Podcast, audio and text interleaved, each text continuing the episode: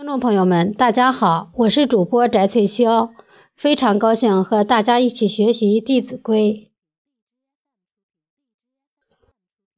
或饮食，或坐走，长者先，幼者后。长胡人，即待教。人不在，己即到。译文。吃饭的时候，应当让年长者先开始；坐的时候，应当让年长者先坐下；走路的时候，应当让年长者走在前面，年幼的跟在后面。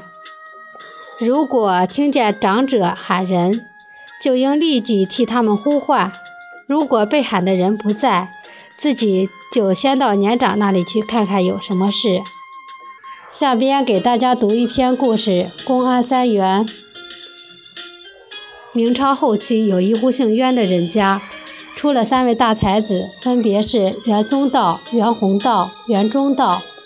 三兄弟被后人称为公安三元。这一年，袁家三兄弟都喜中进士，袁家便大设盛宴庆祝。兄弟三人将老师们都请来了，以谢师恩。老师们看到自己的学生有如此成就，都很高兴。宴请老师时，严忠道忘了请自己的启蒙老师刘福涛，于是刘福涛写下“高塔入云有一层”几个字，叫人送到冤家，意思是提醒冤家，袁忠道有了今天的成绩，不能忘了自己当年对他的启蒙教育。袁忠道一看字条，立即醒悟过来，马上找父母和两位哥哥商量。决定专门设宴，恭请刘福涛老师前来做客。在请柬上，袁忠道在刘福涛老师的原画上做了一首诗：“高塔入云有一层，孔明不能自通神。